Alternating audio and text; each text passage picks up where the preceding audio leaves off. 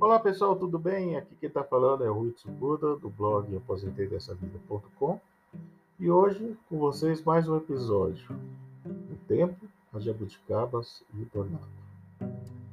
Então, num dia desse, eu assisti um documentário muito legal no Netflix que se chama Quanto Tempo o Tempo Tem, de Adriana Dutra. Tão legal que eu achei, tão bacana esse documentário, que eu saí da toca e voltei a escrever depois de alguns anos. E eu pensei, vou escrever sobre o tempo. Mas o que é o tempo? Na escola de engenharia, aprendi que o tempo é a medida da sucessão dos eventos. Portanto, se não houvesse eventos, não haveria o tempo. Simples assim. Engraçado é, é que todos sabem, de cada um a sua maneira, né? O que é o tempo. Mas se perguntado assim, sopetão, o que é o tempo, a gente tem dificuldade de definir. Parece um pouco o amor.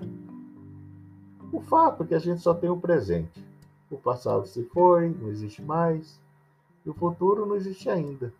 Embora tenha um bom potencial para existir. Bom, antes do Covid, né? E pior, o presente, que é a única coisa que temos, é o limiar de um instante. Logo ele vira passado e deixa de existir. Entenda o presente como sendo uma sucessão de snapshots assim como dominós que vão cair em sequência. Então, quando ele está para cair, ainda é o presente. A hora que caiu, já virou passado. Meio filosófico, né? O que nos sobra, infelizmente, é a angústia de saber que, embora você saber definir o que é o tempo muito bem, a gente sabe que o danado está passando e a galope. E aquela areinha fina da ampulheta está passando e um dia vai terminar. Então, essa consciência que a gente tem, que o, que o tornado meu cavalo não tem, que me inveja.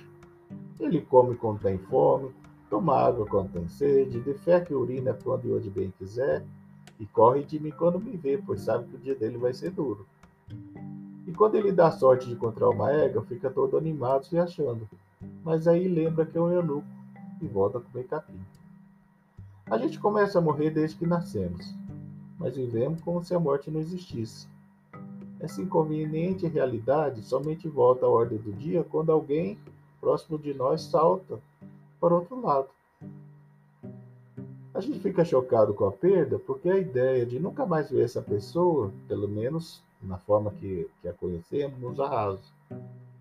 Mas ficamos ainda mais aterrorizados com a constatação de que a nossa vez está chegando e a fila está andando e rápido. Com relação ao tempo, o que me revolta é o sentimento de urgência para tudo. Há uma cobrança velada, coletiva, para que todos sejam obrigados a saber o que está acontecendo no universo em tempo real. E pior, uma cobrança maior ainda para sermos felizes.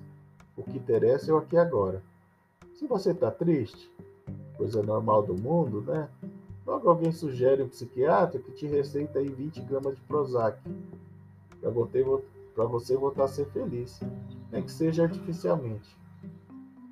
As 24 horas do dia têm sido poucas. Tem tanta coisa para fazer, né? Tanta experiência para viver, tanto prazer para sentir, que uma simples filha no aeroporto e o fato do WhatsApp sair do ar abala a gente demais, né? A gente acha que a gente é muito privilegiado e eleito, e até eleito, por existir nesse momento histórico da humanidade. Daí o hedonismo tornar-se cartilha oficial não demorou muito a acontecer. A gente é tão bombardeado com tanta informação no dia a dia que nosso conhecimento ficou raso e fragmentado. Sabemos de tudo, mas não sabemos de nada. Enganamos bem, mas a quem?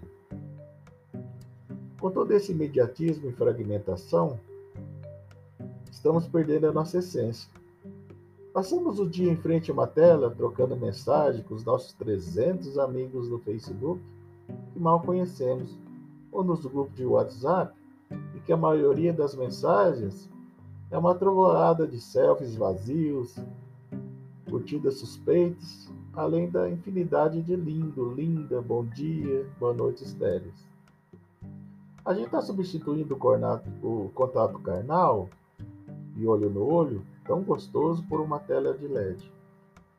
Nas poucas oportunidades que a gente tem para nos reunir presencialmente, basta o assunto esfriar um pouquinho para que um acesse o seu maldito celular e cada um volte ao seu mundo autista. Quando eu vou no sítio das alegrias, uma regressão temporal. Como lá no máximo é permitido um radinho AM FM, o celular não pega, o meu coração vai aos poucos voltando a bater no ritmo normal. Faço a recarga da minha bateria essencial e volto na busca do meu self. Me abasteço da natureza, reparo no ritmo das plantas e dos bichos. Relembro que a lua e as estrelas ainda estão lá no céu. Visito meus amigos sem marcar hora, ficamos por horas jogando conversa fora, tudo muito sem pressa e sem urgência. Definitivamente perco a noção do tempo. Como era esperado, ir no sítio não é um programa muito atrativo. Meus filhos se desesperam com a ideia de ficarem desconectados e sem contato com o mundo exterior. Já a Virginia, minha esposa, quando vai comigo, ela fica muito incomodada com a escuridão da noite e o silêncio, principalmente. Digo que ela está com receio de reencontrá-la e não se reconhecer. Tem uma cidade que passo quando eu vou para roça, pela rodovia Fernão Dias, que se chama Passatempo. Fica a uns 120 quilômetros daqui de BH. Mas que nome infeliz! Se o tempo é um bem mais precioso que a gente tem hoje em dia, por que, que a gente vai fazer alguma coisa só para passar o tempo? Vou propor trocar o nome da cidade por Aproveite bem o seu tempo. Quando o meu ortopedista, nesse final de ano, disse, no maior cara dura, que a minha carreira de tenista estava encerrada, devido a uma artrose de grau, de grau 4 no meu joelho direito, confesso que tive vontade de mascar uma cápsula de cicuta ou fazer um harakiri bem na sua frente. Chorei por dois dias, mas no terceiro já estava buscando uma piscina para voltar a nadar. Um dos poucos esportes que me sobraram. Sei que ainda vou continuar sonhando que estou no rally de belas direitas e esquerdas, top spin porque afinal foram 32 anos de convivência com as bolinhas amarelas. Mas com o tempo, espero que fique apenas como uma boa lembrança de um tempo feliz que foi bom, mas passou. A vida é muito curta para remoer sentimentos e ruminar emoções. Não tenho tempo a perder. As minhas jabuticabas da bacia, que antes eram muitas, e eu as desperdiçava, agora que estão acabando, tem ruído até os caroços. Parafraseando o ótimo texto de Rubem Alves que eu vou ler a seguir: Tempo e as Jabuticabas. O Tempo e as Jabuticabas de Rubem Alves. Contei meus anos e descobri que terei menos tempo para viver daqui para frente do que já vivi até agora. Tenho mais passado do que futuro. Sinto-me como aquele menino que recebeu uma bacia de jabuticabas.